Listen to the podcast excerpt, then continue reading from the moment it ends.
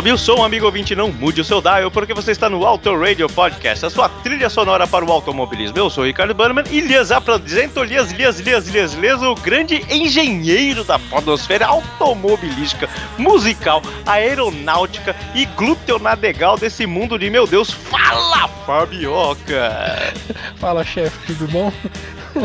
Engenheiro, cara, que promoção bacana, hein? O senhor é o cara, mano. O senhor tem características que até o senhor mesmo diz- não, não conhece. É, não, é sempre legal descobrir alguma coisa sobre você que você não conhece, né?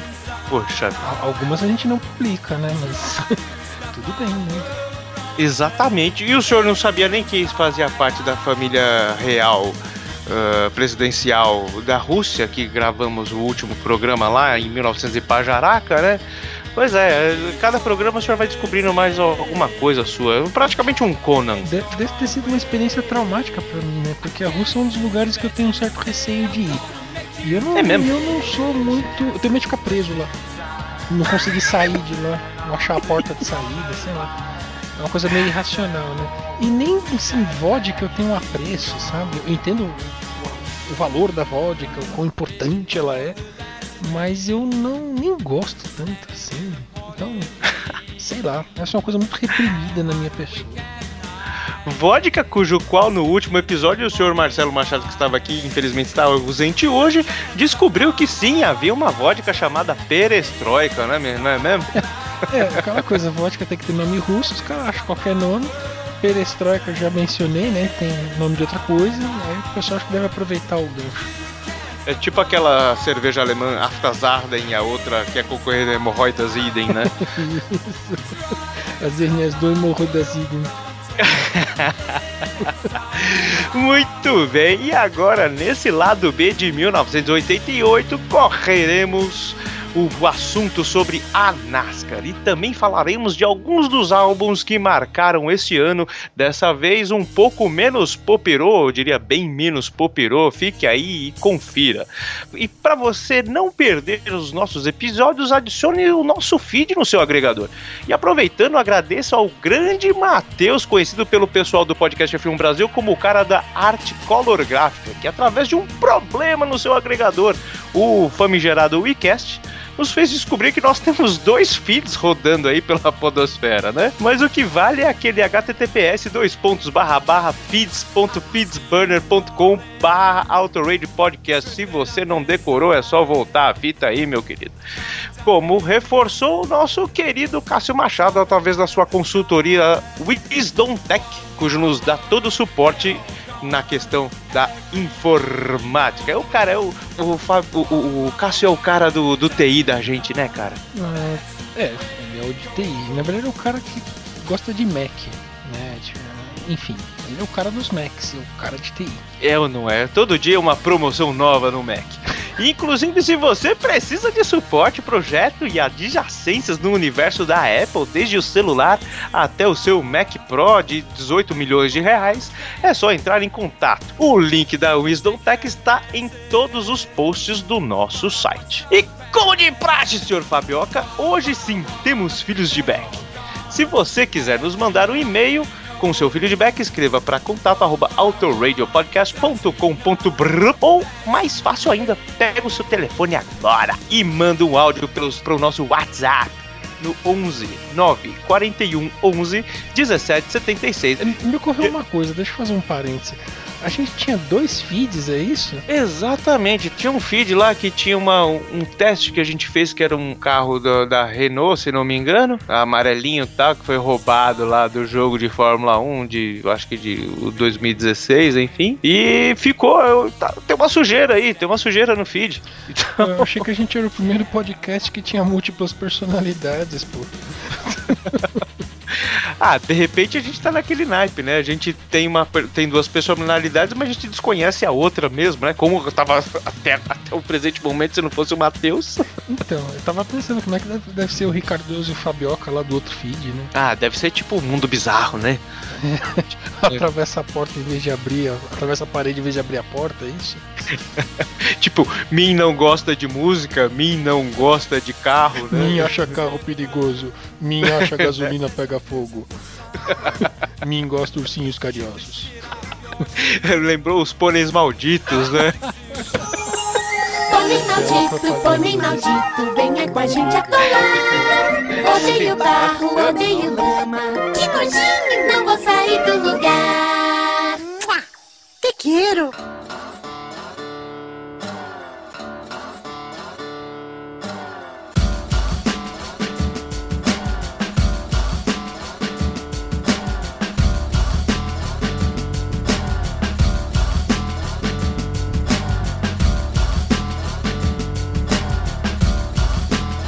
Filhos de Bé.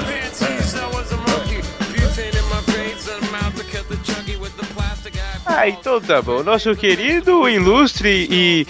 Fa- Fabrício Dutra. Fabrício Dutra que já esteve aqui, um grande brother, camarada. Fabrício Dutra que. Fabrício Dutra. Eu sempre enrolo quando eu vou falar ao vivo né, aqui, assim, né? Gravando. Enfim, o Dutra, ele que tem uma nova banda. O cara, eu acho que tem umas 3, 4 bandas, né? Caramba. de é tem a banda Vivati tem uma outra de composições autorais que infelizmente desculpa Dutra não lembro aqui o, ah, de cabeça aqui o nome e tem uma nova banda que é baseada em sons dos anos 80 e que é um som muito bacana eu acredito que o senhor X do 80 watts deve dar o, o, o selinho no, Fa- no Fabrício Dutra quando ele ouvir com certeza Nossa, o selo X de qualidade oitentista virou selinho. É, pois é, né, cara? É porque é tudo com carinho, amor e afeto. Não é diminuindo, não. Porque um cara, quando o Xi fala bom dia, você tem que reverenciar o cara, né, meu? O cara é um, um grande pároco dos anos 80 da, do- Tem que da responder o podosfera. bom dia dele em estéreo, no mínimo. Exatamente. Como é que você vai fazer isso com uma boca só? Problema seu. Ah, não, te vira, brother. Te vira. Tá aí, a tecnologia tá aí pra isso mesmo. Bom, vamos lá pro e-mail do, do Fabrício Dutra. Fabrício Dutra é muito. Um cara muito né, envergonhado, mandou um e-mail, velho e-mail. E ele começa assim. E aí, galera, me identifiquei total com a parte dos vinis. Ele, ele falando quando a gente tava comentando de um outro programa, do nosso, nosso programa anterior, se não me engano, sobre 77 né? Que é onde a gente citou aí ó, o, o lance do, do- de como eram os vinis, enfim, sempre a gente volta nesse assunto, né? E realmente era uma arte a colocar na agulha certinho no início da faixa. Eu gostava muito do som aveludado e do seu grave arredondado. Vi também de perto a transição para os CDs, que na época era algo muito futurista. Eu também era desses caras de gravar músicas do rádio e ficar torcendo pro locutor não falar durante a música e soltar a vinheta apenas no final.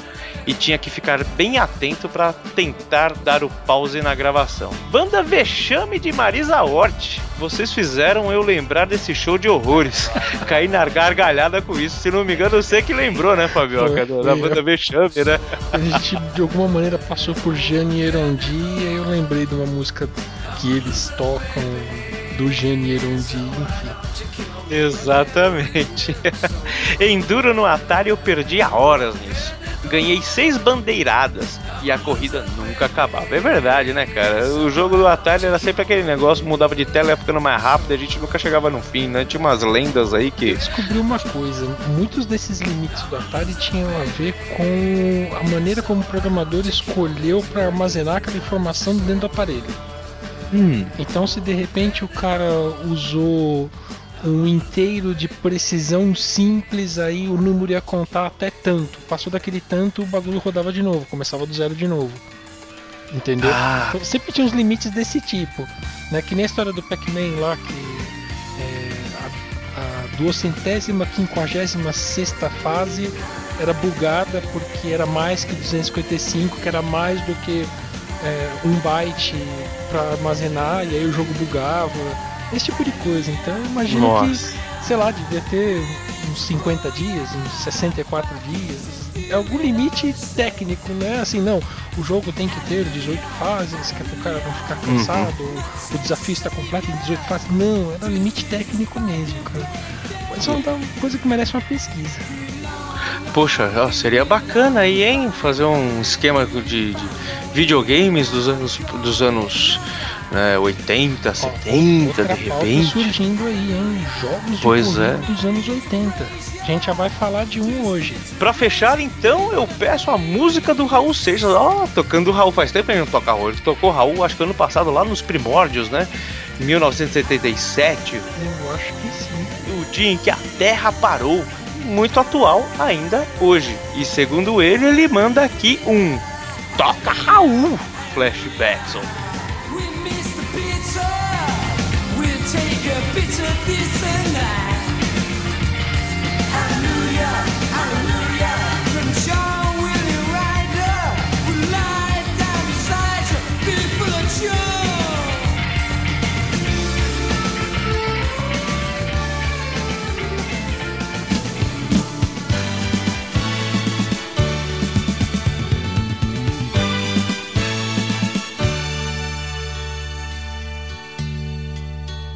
Essa noite eu tive um sonho de sonhador.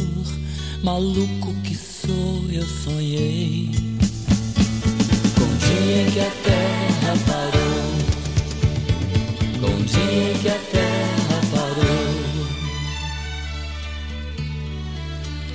Foi assim, num dia em que todas as pessoas do planeta inteiro resolveram que ninguém ia sair de casa, como que se fosse combinado em todo o planeta. Naquele dia ninguém saiu de casa. Ninguém. O empregado não saiu pro seu trabalho, pois sabia que o patrão também não tava lá. Dona de casa não saiu pra comprar pão, pois sabia que o padeiro também não tava lá. E o guarda não saiu para prender, pois sabia que o ladrão também não tava lá. E o ladrão não saiu para roubar, pois sabia que não ia ter onde gastar. No dia em que a terra parou,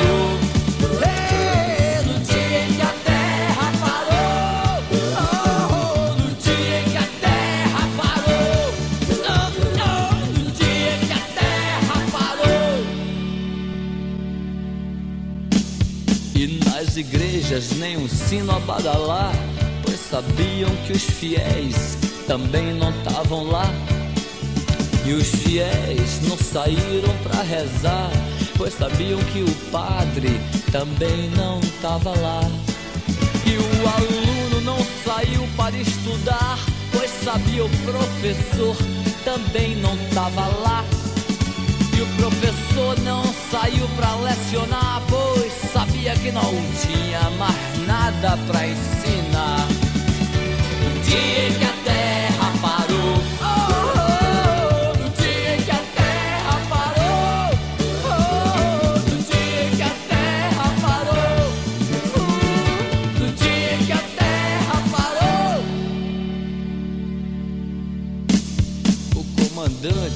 saiu para o quartel, pois sabia que o soldado também não tava lá.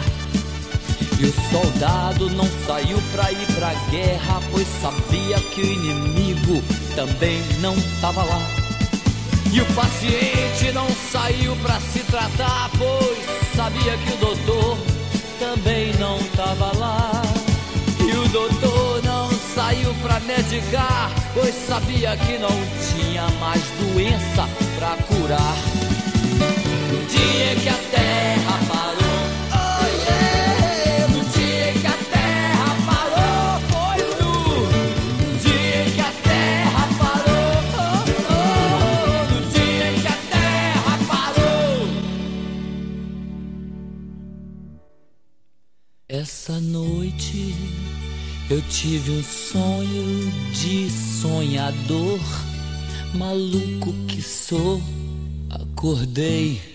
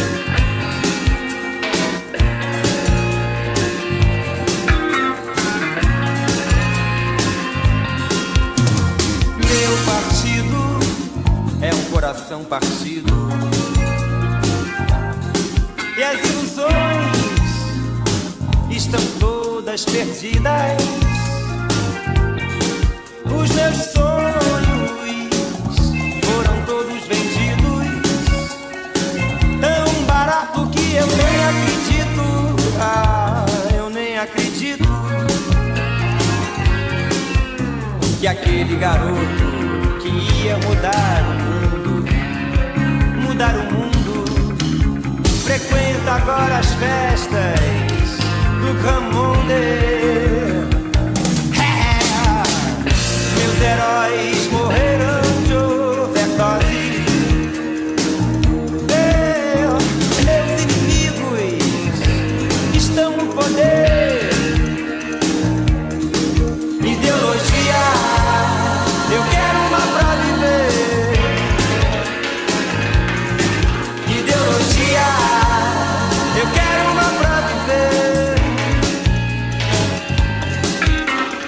Fabioca, It's me.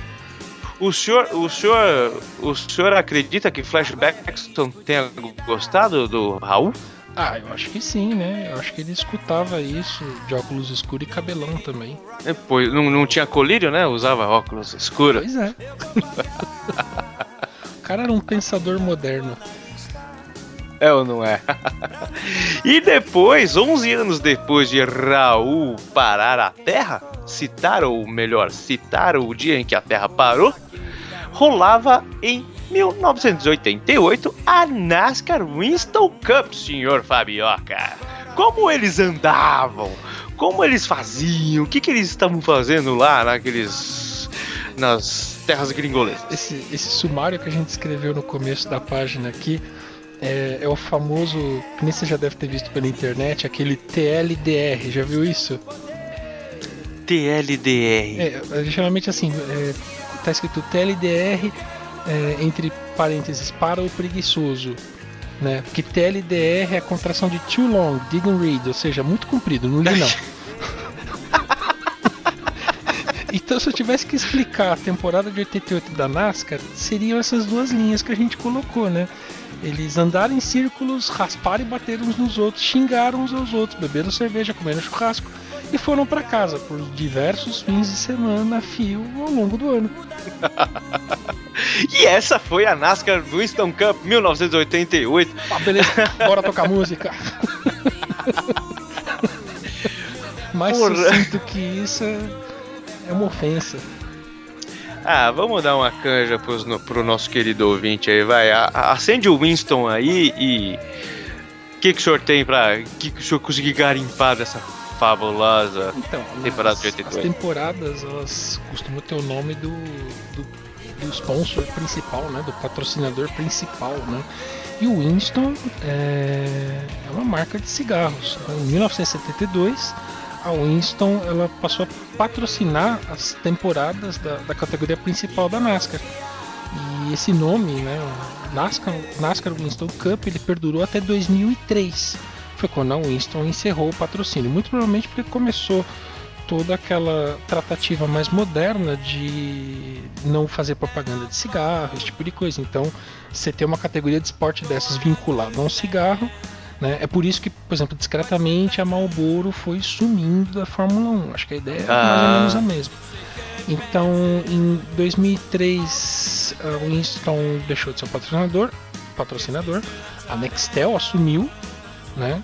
E, acho que 2004 a 2008 foi Nextel, eu não sei se era NASCAR Nextel Cup coisa do tipo. E de 2008 até 2017 foi a Sprint, que é uma operadora de telefonia, se eu não me engano. Ah, não, peraí, tô falando groselha aqui. Não, a, a Nextel assumiu em 2004 e mudou o nome em 2008 para Sprint, porque Uhum. a Sprint comprou a Nextel, uma operadora de telefonia, comprou outra operadora de telefonia.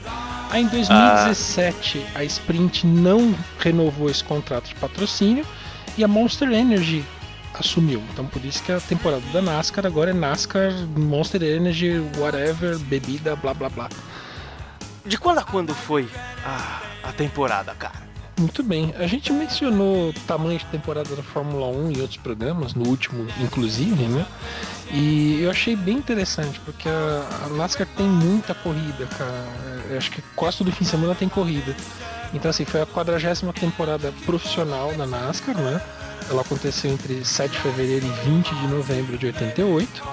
E ela teve 27 provas, cara. Caramba, e a Fórmula 1 tinha 16, né? 11 a mais a NASCAR. Pois é, mas. Haja, haja, o RH trabalhava pra calcular tanta hora extra de final de semana pra esses caras, né? Pois até é. hoje, né? Mas a estrutura dos caras permite, né? Eles não saíam do país, as pistas estavam meio que grudadas umas nas outras, os carros são meio padronizados, então assim, fica relativamente fácil. Não tô desmerecendo os caras, mas é, eu acho que tem mais condição de fazer 27 provas. Se os caras pudessem, eles faziam mais provas. Né? Ia ter público, isso que eu acho que é mais louco. Ia ter, É. ia ter galera pra assistir. Pô, não assisti a corrida da quinta, mas vou assistir a de sábado com certeza. Né? Enfim. É, assim, teve 27 provas e tiveram mais quatro que não valeram pro campeonato. Né? Ah, Quatro é provas rachão. extras aí. É rachando, não, junta lá, tem um, tem um bolo de dinheiro lá que quem ganhar leva. Opa, beleza, tô lá, né? Enfim, mas não conta ponto pro campeonato. Tô me lixando pro campeonato, eu quero a grana, enfim. e tinham 37 pilotos participantes nessa temporada, né? Aí nem todos os pilotos correram em todas as corridas, né? Esses 37 pilotos estavam distribuídos entre 30 equipes, né? A maioria, muitas delas, enfim, eram equipes de um piloto só. E as equipes eram apoiadas por cinco fabricantes, né? A Buick, a Chevrolet, a Ford, que era maior na época, a Oldsmobile e a Pontiac, ou Pontiac, enfim, né? É, dessas 27 corridas oficiais, 19 foram em Super Speedways, né? Eu tentei achar o conceito de Super Speedway e o que eu cheguei mais perto acho que são pistas mais compridas, acho que pistas maiores que uma milha ou coisa do tipo Hum, um pouco maiores que 1.200 metros, alguma coisa assim. Então, 19 corridas foram em super speedways, tipo Daytona, Talladega, e 8 corridas foram em pistas curtas, como Bristol, North Wilkesboro e Dover. Se eu não me engano, Bristol é uma pista de 400, não, acho que ela tem 600 e poucos metros de tamanho, É. é minúscula. Minúscula, um cocôzinho. Você engata a segunda já tem que fa- fazer a curva. A, a reta não dá nem pra completar uma respiração. Não. Ah, beleza, não. reta. Ih, acabou a reta, né? É bem por aí. Bristol é um cocôzinho, cara. É bem miudinho mesmo. A corrida deve ter umas 18 mil voltas, né? Sim, sim. E é muito divertido, cara. NASCAR na- em Bristol é muito divertido. Tem- há quem não gosta, enfim. A NASCAR é legal porque ela, apesar de ser tudo oval, tem uns oval que são tortos, tem uns oval que são menores, uns ovais que são maiores, enfim. Bristol é uma, uma, uma pistinha encardida de bacana pra você ver os caras se lascarem. É bem legal, bem legal. Ela é curtinha, né? Não, não- acho que não ficam. Todos os, os bandos, os grupinhos de pilotos, na verdade, estão tudo perto um do outro, né? É, então, porque assim, o cara larga na pole, dá uma curva, ele já tá dando volta no último, entendeu? Se o cara erra uma coisa, beija um muro lá rapidinho, ele já tá conversando com a galera 10 posição pra trás, né? O campeonato desse ano foi ganho pelo senhor Bill Elliott, né? E foi o único campeonato de NASCAR que ele ganhou na, na carreira toda dele. Mas o cara era, sei lá, muito gente fina, muito conhecido, o cara era, era realmente muito querido no, no meio da NASCAR, né? A última vez que ele ganhou na NASCAR foi em 2003. Esse ano de 2008 ele correu meio que meio período na, na NASCAR Xfinity Series. É, ele ainda é o recordista de velocidade em Talladega e em Daytona. Ainda, até hoje. Ainda, ainda. Então, em Talladega ele cravou 342,5 km por hora e em Daytona 338,5 km por hora, né? E ele ganhou o prêmio de piloto mais popular, né? Mais popular parece concurso de high school, coisa do tipo. Ele ganhou o- esse prêmio de mais popular 16 vezes. É o rei do baile mesmo, hein? o rei do baile. No, no estado que ele nasceu, na Geórgia, né? O. Não lembro qual governador decretou lá que o dia 8 de outubro é o dia de Bill Elliott. Nossa É feriado senhora, estadual, cara.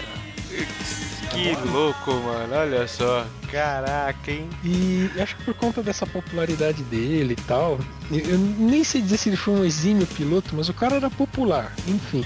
É, em 1990 lançaram o primeiro jogo licenciado de NASCAR, né? Que era o Bill Elliott's NASCAR Challenge. Eu vi uma- um- umas imagens desse jogo. Cara, que baratinho, hein? Pra época era muito avançado assim, matéria de Eu gráfico, cheguei hein? a jogar esse jogo em DOS, mas o meu computador não tinha uma placa gráfica bonita, ele não sabia É. exibir cores. Né? Quer dizer, muitas cores, né? Então eu joguei ele com acho que quatro cores do modo CGA. Coisa de louco, era difícil enxergar o que era pista e o que era parede. Mas, ok, era o meu computador da época, enfim, né? E. Isso foi em 1990. Em 91 saiu a versão desse jogo pro NES, né? Pro Nintendinho, e depois pro Amiga. Ah, amiga, aquele, aquele computador amiga. Puta computador legal, cara. Pena que os, os ingleses não souberam vender ele. A empresa tropeçou no, no próprio orgulho e foi pro saco. Foi uma pena. É, era um computadorzinho que arrebentava os PCs da época. Mas tudo bem, deixa pra lá. Sa- Sabe edição de vídeo não linear? Essa coisa de você pôr o vídeo no computador, editar no computador e tirar do computador? Começou Uhum. no Amiga, cara. Ah, é? É, um programinha chamado Video Toaster, uma placa e um programa chamado Video Toaster. Vide Video Toaster? Video Nossa, Toaster. que, que, que nome bacana, hein? Pois é, sei lá por que, que tinha esse nome. Será que tava muita coisa do tipo? Sei lá. É, esse pá é, né? Enfim. E, e aí na época do, desse jogo, a Konami, que era o publisher do, do jogo, ela fez um concurso entre os jogadores, né? Pra ganhar uma viagem pra Daytona 500 de 1992 pra conhecer o Bill Elliott, ganhar umas tranquilas lá tal. E você tinha que mandar uma foto da tela do seu videogame, do seu computador, enfim, com o seu recorde do campeonato e com os settings de câmbio manual e danos máximos, uma coisa assim. Né? E aí, quem tivesse o maior pontuação ganhava tal. Cara, eu acho isso extremamente sacado. né? Ho- Hoje em dia é tão complicado, porque a pessoa pode manipular a imagem digitalmente, então não dá pra você garantir que o cara fotografou aquilo, né? Mas na época não, cara, você catar a câmera lá da seu pai, sua mãe, tentar fazer uma foto da TV, né? Descobrir depois na revelação se você conseguiu ou não tirar a foto, né? Porque Puta, é verdade. Pode ter digital, passado toda. pra ver, a câmera não tinha software que compensava pra você o brilho, a resolução, o foco. Cara, trash isso. Eu já, já fotografei tela de videogame no passado e eu sei como é que é. Nossa, Não fica tudo jogo. disforme, com as faixas no meio, né? Fica Acertei na quinta foto. Caraca. A presença de espírito de fazer, vou fazer cinco fotos com cinco ajustes, a última deu certo. Caraca. É muito frame, né? Porque aí a, a- a- você que manja aí de fotografia, o negócio de, da abertura e fechamento da, da, da- da lente influencia com o frame da TV, né? Tem umas paradas assim, não é isso? Você tem que achar a velocidade correta para garantir que você pegou a tela da TV acesa, porque ela tá piscando lá 60 vezes por segundo, né? E 60, é, 60. E aí você tem que estar com o brilho certo, tem que estar com o foco certo. Cara, não, não era fácil, né? Quem, quem já tinha as manhas, beleza, fazia, mas imagina, né? Ah, pô, fiz minha pontuação, vou fotografar pra mandar lá pro concurso do Bill Elliott. Ixi, Maria. Eu imagino que muito moleque perdeu a pontuação por causa disso, né? Porque É. tirou a foto, aí não pôde deixar o videogame ligado dois dias até a foto ser revelada, né? Dois dias, é verdade. Vai lá na fotótica, Eu tinha lá, dois dias. nisso, né? Tira a foto, leva pra revelar, revela a foto, traz. Ih, não deu, vamos fazer de novo. Ah, mas eu já desliguei o jogo. Ih, É né? verdade. Puta, é verdade. Eu não sei se esse jogo tinha recurso de salvar, talvez não. Cara, nessa época era, era diferente, era mais difícil É. fazer essas coisas. Mas Acho enfim, que não tinha save não, cara. Nessa época era roots. assim, do, do Nintendo acho que só o Zelda, o Legend of Zelda, tinha o recurso de salvar o cartucho, tinha uma bateria interna lá que mantinha ah, a memória do jogo nele, mas acho que ele era um dos únicos. Não existia memória flash na época. Aham. Então você tinha que realmente manter um circuito vivo dentro do cartucho. E aí usava uma bateria. Muito bem. Maluco, né? Enfim, Caramba. o Elliot, o famosão, atualmente com 62 anos e 1,85m. Como é que ele cabia dentro do carro? 1,85. Um Não, dos esse- maiores pilotos da história Tá da bom, NASCAR. Faustão, tá bom, Faustão. é, acho que sim, os carros da NASCAR não tem essas restrições de espaço igual os Fórmula 1 tem. Ah, não tem. Não Ah, os tem, caras é gordinho também, então erro, né? Ah, o cara pesa 100 kg. Ah, beleza, a gente né, dá, dá dois tiques aqui no carburador, tá resolvido o problema. É, no- esse tipo de problema não tem, não. Não tem aqueles caras que fumam dentro do, do, do, É. do carro da NASCAR. Né, com um cara que fumava lá, pediu autorização pra fazer isso. Puta, fim de feira, né, meu? Caraca. Eu achei o máximo a NASCAR deixar, cara. Eu fiquei ao mesmo tempo boquiaberto e maravilhado, né? Pô, eles tiveram flexibilidade pra conceder isso pro cara, né? Ao mesmo tempo não, sei lá, viram que não ia dar problema pra eles fazer isso. Sei lá como é que foi o processo todo, mas fizeram.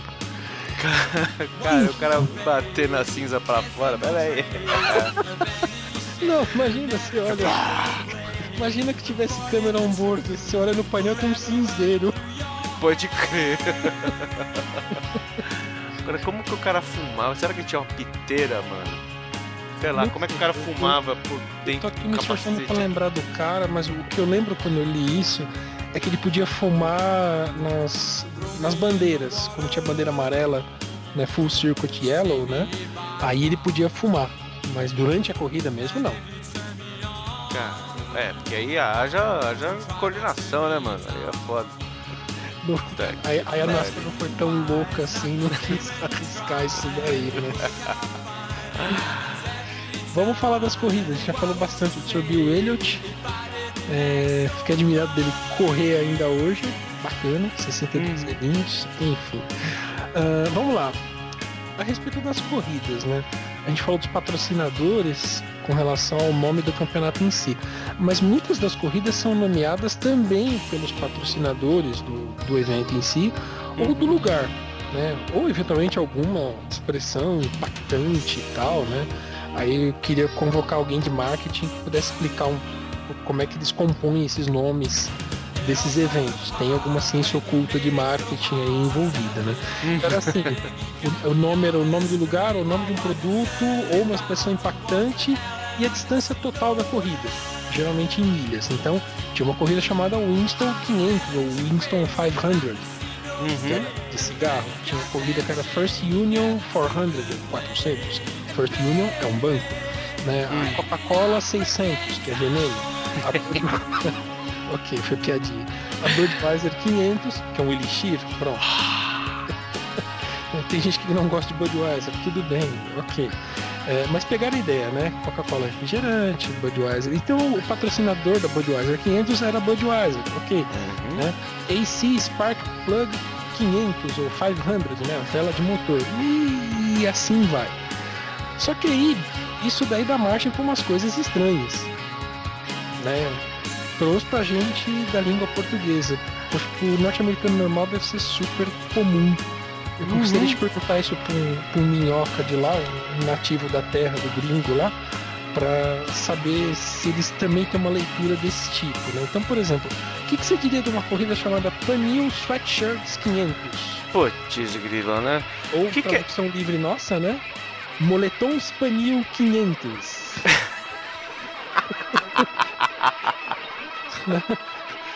Como é que funciona lá Pô. na cultura americana, no idioma inglês e na NASCAR. Mas Né? pra gente brasileiro que sou estranho pra caramba. Né? Aí um- tem uma outra, né? Oakwood Homes 500, né? Ou Casas Wo- Oakwood 500. né? E Pô. Oakwood dá até pra fazer uma tradução feia, né? Que é, é madeira de carvalho, né? Casas de madeira de carvalho 500. Nossa, é a mesma coisa você pegar aqui o. É que também na Fórmula 1 tem alguma coisa, mas ele não é tão né, divulgado assim. Vai lá no banner, mas ninguém fala, sei lá, Grande Prêmio Petrobras Brasil, blá blá blá, né? Mas imagina uma 500 milhas havaianas da Granja Viana. É esquisito, né? Os nomes das corridas de Fórmula 1 são até mais. Não estranhos, né? Mas o patrocinador ele aparece, mas lá no meio, É, né? Então, a, corrida, sei lá, da Rússia, Fórmula 1 2018 VTB Russian Grand Prix. VTB era o patrocinador, sei lá o que, que ele faz, uhum. né? Deve ser alguma coisa relevante na Rússia, não sei, né? Agora, moletom. Moletom 1500, né? Ou peças de qualidade Motorcraft 500. Putz, velho. Motorcraft é, é, teoricamente o, o nome das peças dos carros Ford. Se você teve um Corcel, você comprou peças com uma caixa escrito Motorcraft nela. Peças Motorcraft. O melhor Peças- para o seu coração. Peças de qualidade, não esquece o adjetivo. Né? Né? Motorcraft Quality Parts 500. Né? Né? Tem que ter. Tem que ter. Mas- Afinal, o marketing, né? Colocou todos os seus is nos seus devidos lugares para que pudesse vender todas essas peças com alta qualidade. Agora, eu pessoalmente gostei da próxima. Que é a última que a gente vai falar. A gente Ah. vai passar o programa inteiro falando disso. É, Pepsi Firecracker 500. Que ocorreu em Daytona. Né? Firecracker? É, aí como é que você traduz isso? Ah, Então, Pepsi Foguetão 500? Pepsi Bombinha de 10 500? Ou Pepsi Busca-Pé 500? a Buscapé eu acho que é mais legal. Ou foguetão também, eu acho que ambos são ótimos. Eu fiquei entre foguetão e busca-pé. Acho que busca-pé cola mais, assim. Sei lá, dá mais liga ali no, no som, enfim, né? Aí nessa corrida, o Bioerot largou em 38 lá do finzão e ganhou a corrida por apenas 45 centímetros de dianteira em cima do coleguinha Rick Wilson. Caramba, mano. Aí, ó, quem bate palma pro Max Verstappen que passou 38 carros no último GP da Rússia aí? Aí, ó, ó, o cara aí, mano, chegou em primeiro depois de 38. Caraca. É o relâmpago Marquinhos mesmo? É, Relâmpago Marquinhos. Né? Ia ser legal se ele ganhasse por uma língua, né? Relâmpago Marquinhos ele empatou a corrida com uma língua, né? Ele botou a língua pra fora e... Aí quando apareceu lá no Photoshop, beleza. Deu empate. Deu empate. Enfim, né? Vamos falar um pouquinho das corridas em si, mas a gente não vai ficar agora traduzindo os nomes, por favor, né? É, na Winston 500, o, o- pregressamente mencionado AJ Foyt, ele, vence, ele vestiu o uniforme de vigarista, né? Ele teve, na verdade, diversos incidentes e sofreu diversas personalidades, pe- penalidades ao longo da corrida.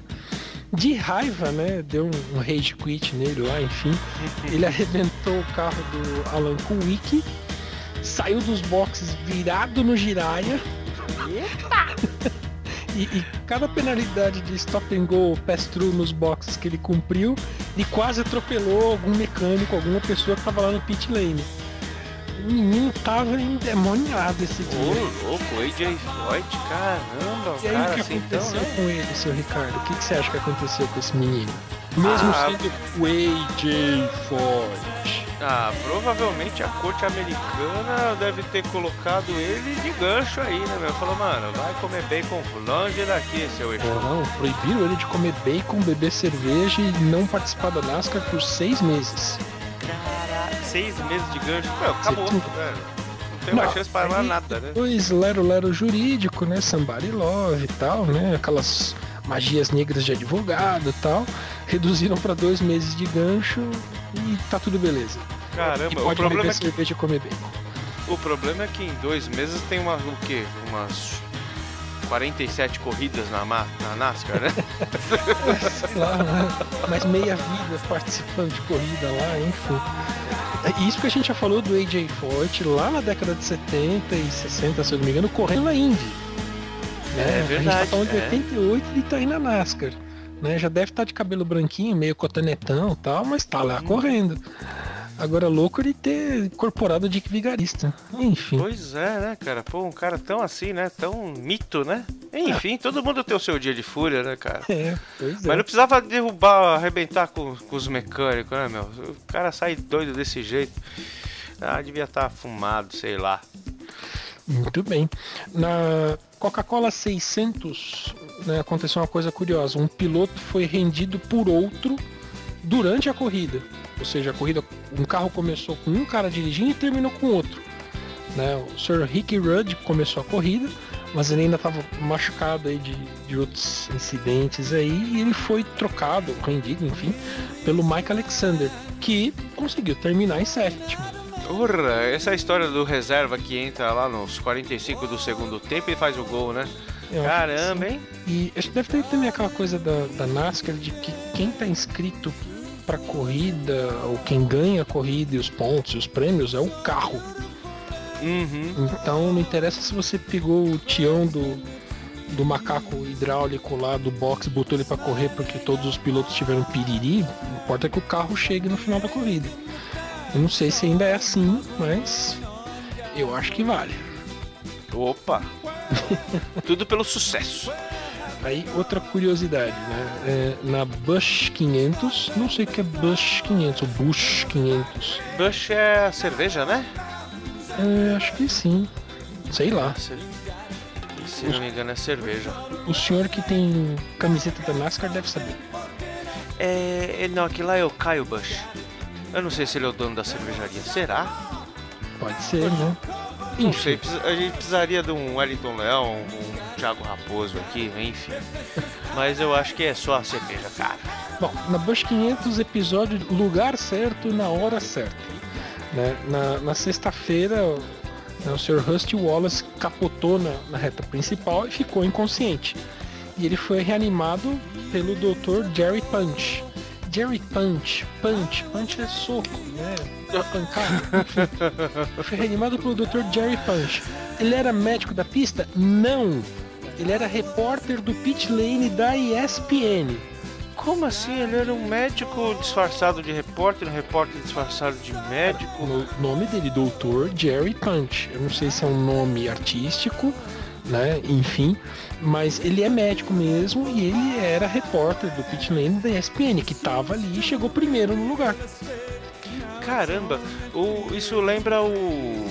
Essa relação aí do médico com o punch, lembra o aperta o cinto, o piloto, o piloto sumiu, né? Que a mina chega, calma, calma! E Essa cena é, muito boa.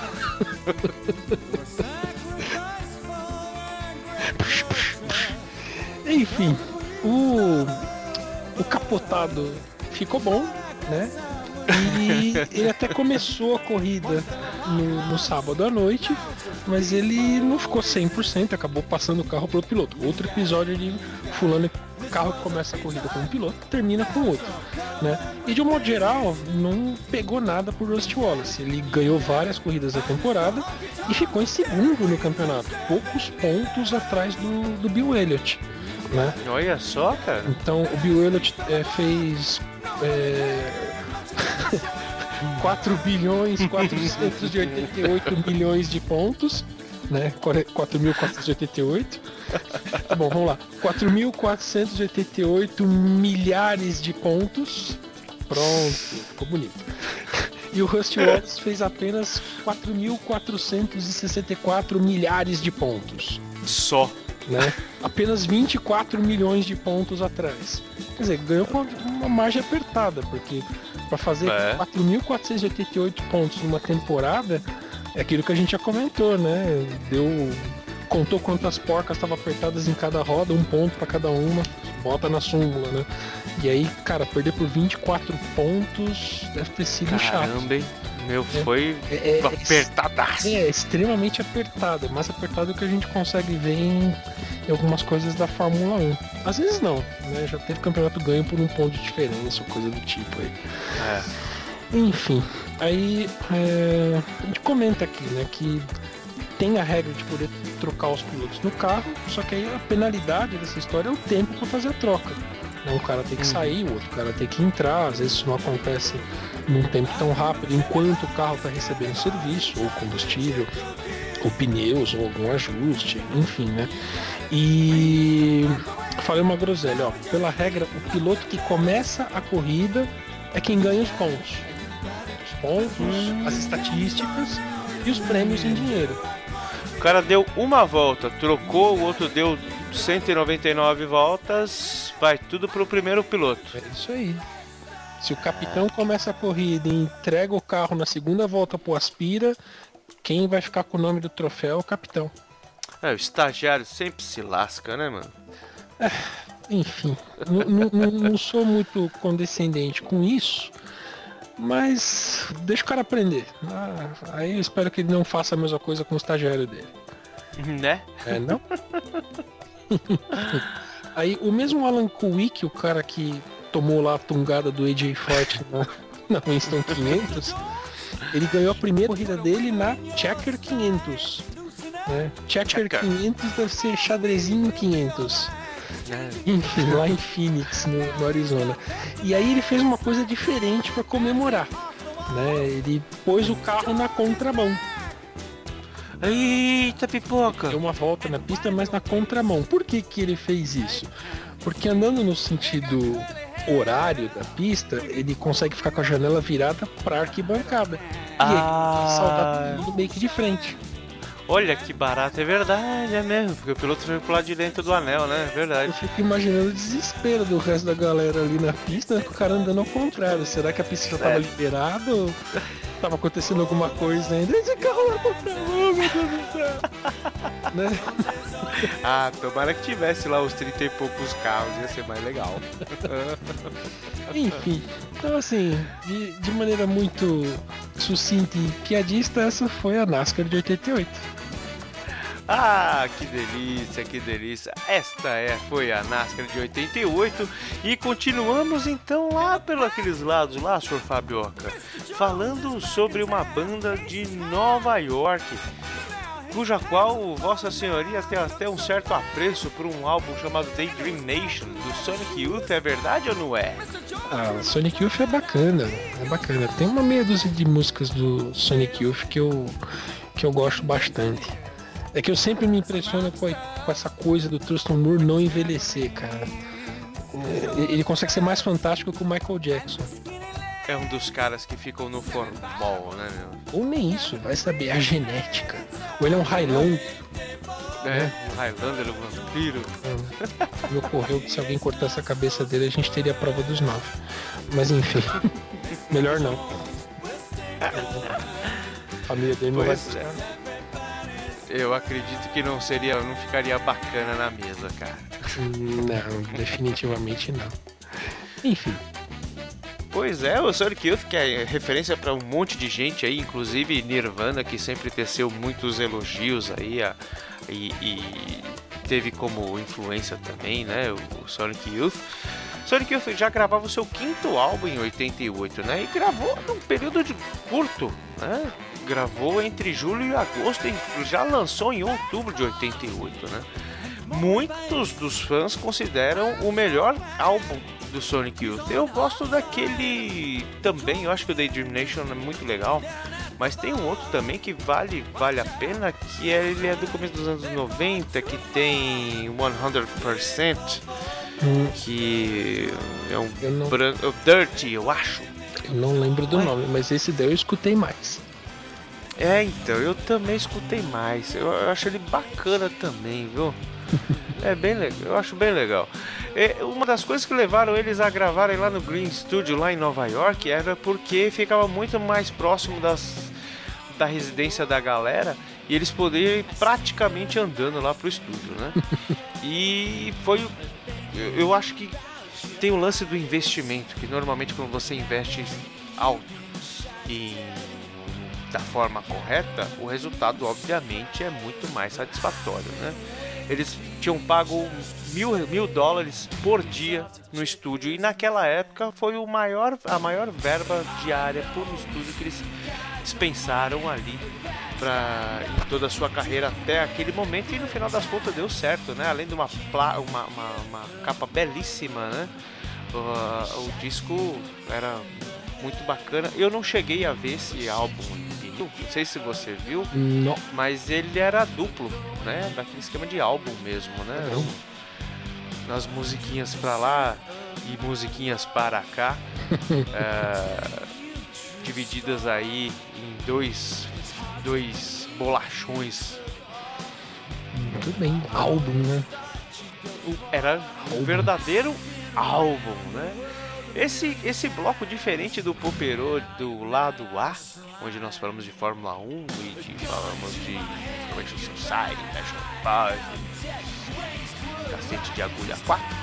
Esse álbum, esse álbum tá um pouco mais comedido, né? Falamos até de uns caras chamaram, chamados The Mission. Lembra do The Mission, Fabioca? Lembro, The Mission é bacana. Eles têm um som meio. meio etéreo, meio assim, alma fora do corpo, sabe? É, então. eles eram um pouco mais pop. Tem aquela história lá que eles eram do, do- do Sisters of Mercy, tudo tal. Perguntinha, perguntinha. Sisters of Mercy ou The Mission, cara? Cara, eu escutei mais The Mission. Eu escutei, assim, pouca coisa do Sisters of Mercy. Então eu vou de The Mission. Desculpa aí, né? Pois é. pois é, inclusive esse segundo álbum do The Mission ele foi muito mais pop, né, do que o, o, o primeiro. E por incrível que parível, eles fizeram mais sucesso do que o, do que o Sisters. É, é, tá na cara, né? Pelo menos aqui no Brasil. Foi, foi, foi trilha de novela, né? Tinha aquela Severina, né? Puta, como é que o cara, os caras lá na Pajaraca ah, iam descobrir um nome desse, Severina, né? Com um nome tão brasileiro. É. E foi um puta de um, de um- de um- de um sucesso esse. Então não só o álbum, como as músicas, né? Beyond the Pale fez bastante, som, bastante sucesso. Tower of Strength teve uma versão um pouquinho menor do que tinha lá no, no, no- no álbum, né? Tem um cover do, do, do Aerosmith, cara, Dream On. Ficou bem, ficou bem, bem, bem, bem bacana, cara. E Dream On é uma música bem bacana por si só. Sim. Eu, eu não gosto muito de, de Aerosmith, cara, mas Dream On é a música que eu mais gosto. É, o- Aerosmith tem músicas que são muito legais. Eu, eu nunca consegui ouvir Aerosmith como um todo, sabe? Pega vários discos, vai ouvindo. Tem músicas deles. Eu acho que eu, eu consumo Aerosmith desse jeito. Steve Tyler é muito esquisito, cara. Não dá não. Não dá não. Pô, você falar que um vocalista de banda de rock dos anos 80 era esquisito, cara. Tá, tá- tá. É meio pleonasmo. Tá bom. Tá bom. Era mais um dos esquisitos. Qual né? deles, né? O da direita ali. Bocudinho. O Bocudinho. Não, não, não, não, esse aqui é o Mick Jagger. outro. Ô, confusão. Dois, né? Tá bom, o mais pra direita. Mais pra direita ainda. Tá sonhando ali? Isso. Bom, e no mundo das esquisitices tinha uma galera que veio, mano. veio lá da Islândia, cara. Você imagina uma terra onde tem gelo, que tem uma cultura fantástica, uma cultura musical, um paizinho de, né, sei lá quantas poucas pessoas existem naquele país. Sugar Cubes. Pra quem não sabe, né, Sugar Cubes foi um dos berços de Bjork, né, uma das meninas mais esquisitas do pop. Cara, eu acho que não tem adjetivo melhor que original pra descrever Original. ela, cara. Não- não tinha nada igual ela. Não. Acho que ainda não tem nada igual ela. Eu acho que assim, a gente podia até fazer um paralelo na época, como se fosse um B-52s Underground, né, cara? Porque o B-52s era todo new wave, todo, né, todo pop e tal, Sim. papapá, né? E, mas o Sugar Cubes ele era meio esculachado, não sei, ele era meio sujo, era meio underground mesmo, né? Me- Meio descompromissados, eu diria. É, descompromissados. e- Exato. que, que bom que eles cantavam Sugar em inglês, né? É, então. ter umas é músicas em finlandês. Finlandês não, caramba, islandês. Islandês tem, tem sim. Birthday, por exemplo, tem a versão. E, Inclusive é bem esquisito, assim, o, o, o, o- vídeo de Birthday é meio freak, assim. Mas é. é- tem- eles têm, eles têm bastante, bastante versões em islandês mesmo. A Bjork, ela. Acho que ela canta desde os 6 anos de idade, com 14 anos tinha banda. é, nossa, ela sempre foi muito à frente do tempo dela. Teve uma frase que ela falou, não sei se é verdade, eu li em algum lugar uns muitos anos atrás, que quando foi perguntada sobre o passado dela, as bandas delas e sobre o Sugar Cubes, né, que foi realmente quando explodiu aí e colocou ela, projetou ela pro, pro, pro mundo, né, falou que as músicas antigas deveriam ficar armazenadas no museu e quem quisesse ouvir teria que se deslocar até o museu para ouvi-las. né? Nossa. Eu falei, poxa, né? é tão bacana Sugar Cubes, cara. Você gosta mesmo de Sugar Cubes? Quando foi que você escutou Sugar Cubes? Também escutei algumas músicas. Não. Não tem assim um histórico bacana de ter ouvido, mas o pouco que eu escutei eu gostei. Eu achei bem bacana. Foi aí que eu conheci a, a, a Bjork, né? Tomei ciência dela. Mas eu, eu, obviamente ouvi mais coisas da Bjork na carreira solo do que ela no Sugar Cubes. Mas o vocal dela é bem distinto. Basta ouvir uma vez que você É. reconhece ela em todos os outros lugares. Exatamente, cara. Ela estourou mesmo com, com algumas músicas lá na década de 90, né? Isso. Bem, bem diferente. Mas no Sugar Cubes eu realmente não tenho muito, muito histórico dela. Eu conheço, sei lá, umas duas, três músicas. né? Essa, por exemplo, que você, você colocou aqui, eu conheço. Não era das que eu gostava de ouvir assim direto, mas eu, eu conheço ela. É, então, a música que chama Deus, né? Uma, é uma letra é, controversa, mas ela, ela, ela é de duplo sentido, né? Ela fala que Deus não existe, mas se ele existe, ele tá olhando por mim, tem outras coisas, e tem até umas questões um pouco é, que os puristas vão falar, nossa, como ela pôde escrever uma coisa dessa, enfim. Bom, enfim, a gente vai tocar e. A gente vai tocar Deus ou alguma outra, Fabioca? O senhor quer tocar? Não, não, vamos- de Deus. Vamos de Deus, Deus é legal, Deus é da hora. né? Chu é bom, chu é demais. É, lembra do Chu? Vocês querem chu? Sim, queremos! Para. Ente- Entendedores entenderão. Engraçado que esse álbum, né, o Life's Too Good, ele foi né, o primeiro álbum e fez sucesso do Sugar Cubes, mas é, o grande sucesso deles que levantou para gravadoras tal foi esse single de Birthday, né, que é uma que, que é uma música bem down, assim, bem esquisita. É bem, fala, poxa, não é nada né, mainstream, enfim. Mas tem sua qualidade, é do cacete, como a gente falou aqui, né? Outros caras que já passaram por aqui, infelizmente, eh, sei lá, Flashbackson ele procura não repetir bandas, mas tem coisas que eu acho que, né, não saem ali, não tem como tirar do, do toca-discos, né? É, Quando você tira do da- toca-discos, o disco volta correndo sozinho, né? Volta, né? Você vê que, meu, que, o que são esses discos voadores pairando aqui pela sala tal, é, né? Tá pousando ali no, no outra prato. música, mas o disco não deixa. Ele me mordeu. é. Esses caras têm, alguns têm vida própria, né? meu? Tá louco. Normal, normal, normal. Pois é, Cocteau Twins aqui de novo com Blue Bell No, um álbum de uma capa feia pra cacete, mas de grandes, grandes, da- grandes músicas. Você chegou a ouvir esse álbum, Fabioca? Não, esse álbum não. Quando eu- tava olhando a lista que você preparou, eu reparei que tudo que eu conheço de Cocktail Twins é de 90 em diante. Ah, e tem ali o, o, o- aquele álbum Heaven of Las Vegas, que é muito bom. Essa né? daí, inclusive, tá, tá em duas playlists. É. Não, aquele álbum é demais, cara. Oh, meu Deus do céu. É, é coisa linda de Deus.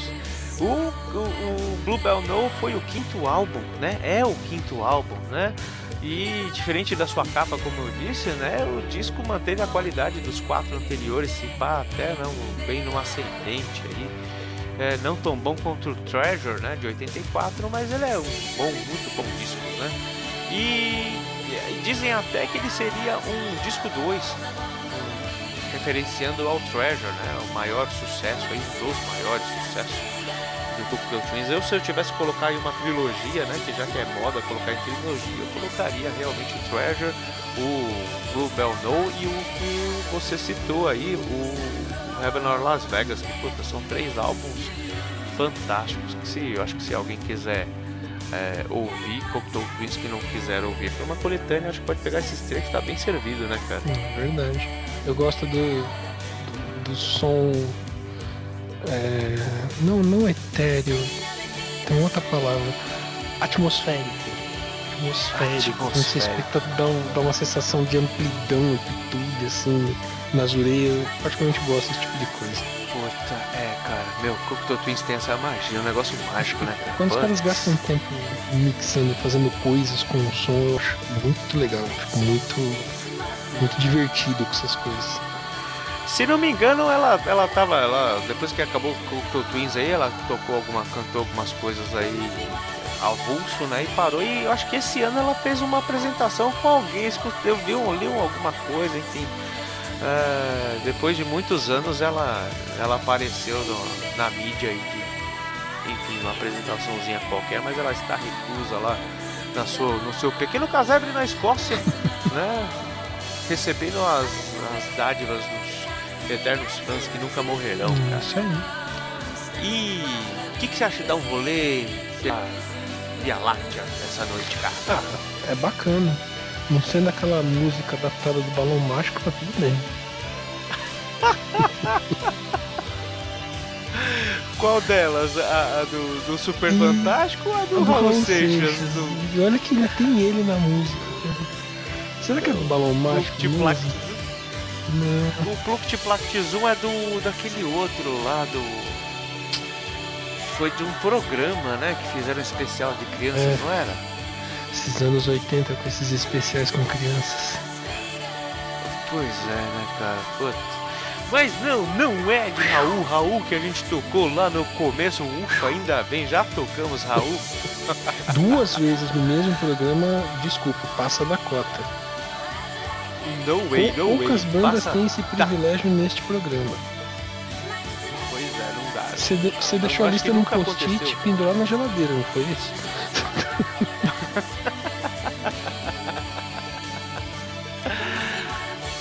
é, saindo lá da, das Europa, indo para a Austrália, The Church, a igreja, né? Banda oitentista aí de muito de muitos sucessos, né? Alcançou o ápice do, do, da- do seu sucesso com esse álbum, o Starfish.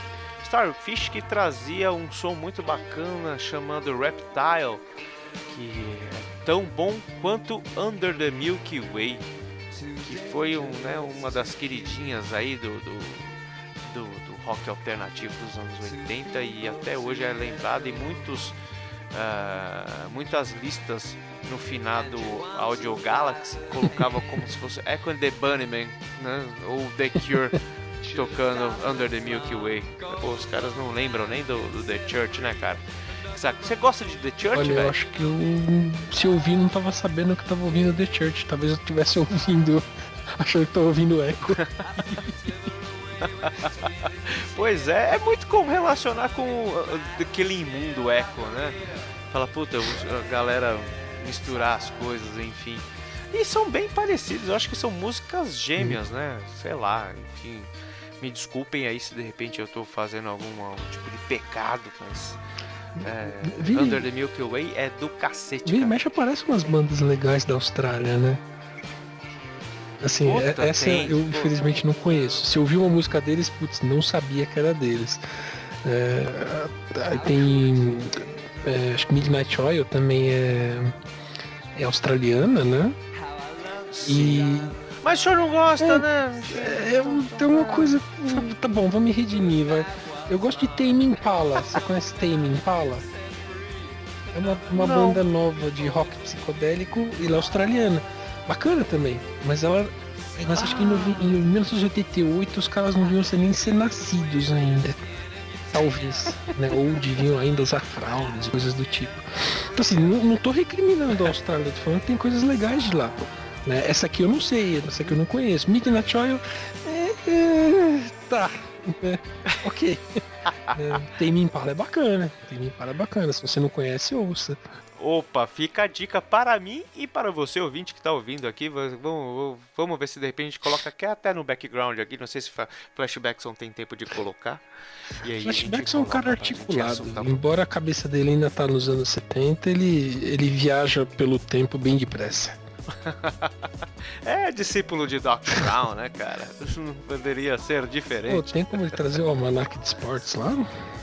Puta, estavam precisando, viu que tá osso, cara. Ah, uns, uns dois, Triste. três resultados já resolvia bem, viu?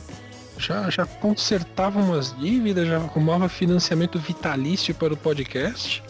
Puta, ia ser legal pra você ter ideia. O coitado tem que se virar aqui com vinil, fita, fita VAT e ficar colocando todas essas coisas aqui por trás aqui num, num, num 3 em 1 National, Nossa. tá ligado? Porque a gente não teve dinheiro pra comprar. Pelo menos a agulha pro toca-disco conseguiu, toca-discos conseguiu comprar ou ainda tá usando aquele arranjo alternativo de captação? Aquele prego de aço horroroso que risca o disco. Grampo de grampeador, né? ah, Maria. Pobre Que disco. Dá, dá pra dizer que a quantidade de vezes que você vai ouvir o disco é limitada. Ou o som começa a ficar ruim depois de umas três escutadas, ninguém entende por quê. Nossa, não sabia que essa banda era de, de punk, né? Puxa, mas isso aí é bar. Nossa, é? Ah, tá. Muito bem. Ai, ai. Pois é, então fechamos lá na Austrália com o The Church, né?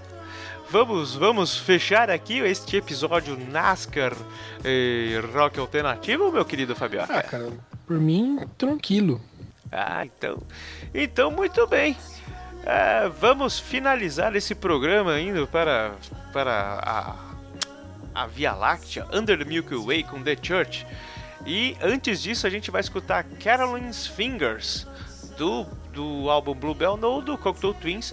E lá no meio do bloco a gente vai ouvir Deus pelos Sugar Cubes e a deliciosa voz de Bjork nos seus áureos tempos quando ela não era nem tão esquisita assim. The Mission com Child's Play e agora Flashbackson sobe o som com Silver Rocket. Sonic Youth.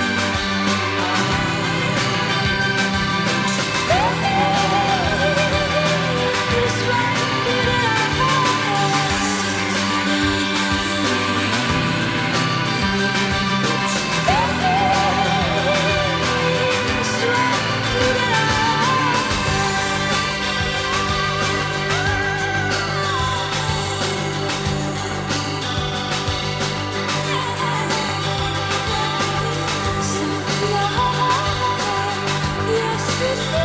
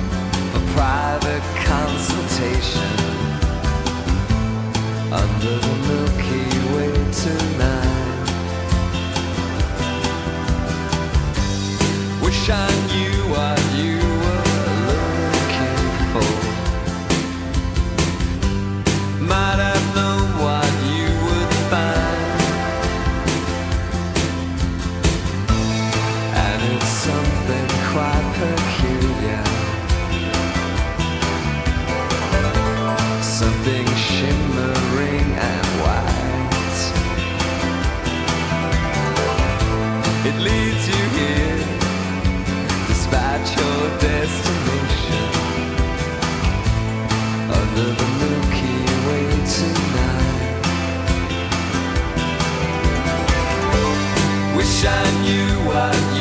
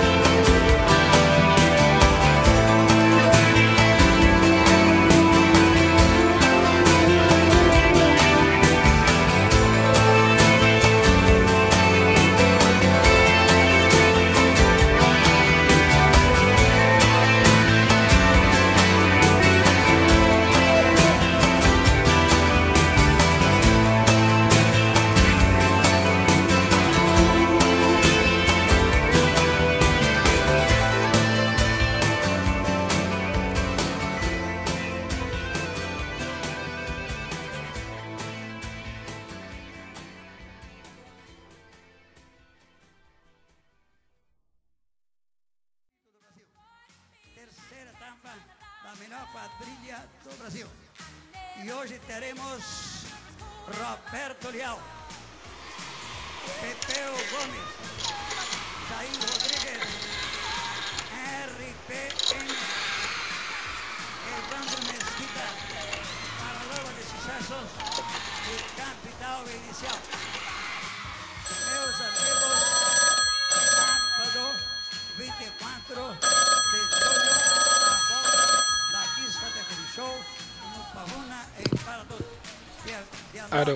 9 de Arô!